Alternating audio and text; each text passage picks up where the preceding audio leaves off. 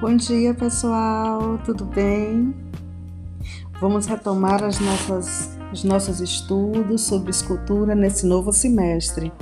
Vocês devem se lembrar que no nosso último encontro presencial, ainda no semestre passado, nós conversamos sobre características da escultura e vimos que algo muito importante que precisa ser levado em consideração ao fazer um projeto escultórico é o material.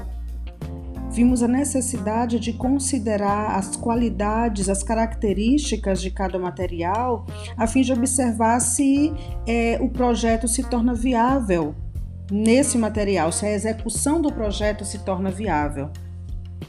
E nós precisamos aprofundar um pouco mais esse conhecimento, e por essa razão eu estou deixando para vocês é, um texto que vai mostrar como os escultores do período antigo, mais precisamente do Egito e da Grécia, como eles estabeleciam essa relação entre os seus projetos, os temas a serem trabalhados e os materiais que eles dispunham para trabalhar. E claro, uma vez definido o material, tem uma outra questão também que é muito necessária de ser pensada: as ferramentas a serem utilizadas a fim de se alcançar o objetivo final para a escultura. Esse também é uma questão que vai ser abordada no texto que eu vou deixar para vocês na nossa sala no Classroom.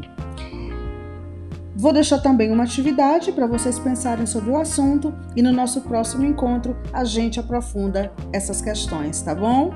Um grande abraço para vocês, até mais!